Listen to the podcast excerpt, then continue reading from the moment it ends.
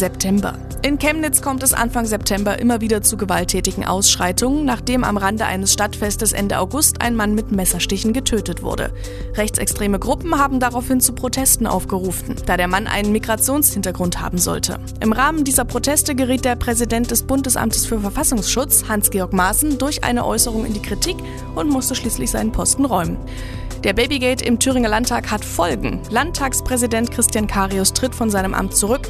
Später wird klar, er geht in die Wirtschaft als Lobbyist beim Automobilzulieferer Mubea. Und Durchbruch im Mordfall Peggy. Manuel S. gesteht, die Leiche von Peggy in einem Wald bei Rodacher Brunn vergraben zu haben. Getötet haben will er sie aber nicht. Die damals Neunjährige verschwand 2001. 2016 wurden ihre sterblichen Überreste in einem Waldstück in Thüringen entdeckt. Landeswelle Thüringen. Bester Rock und Pop. Landeswelle.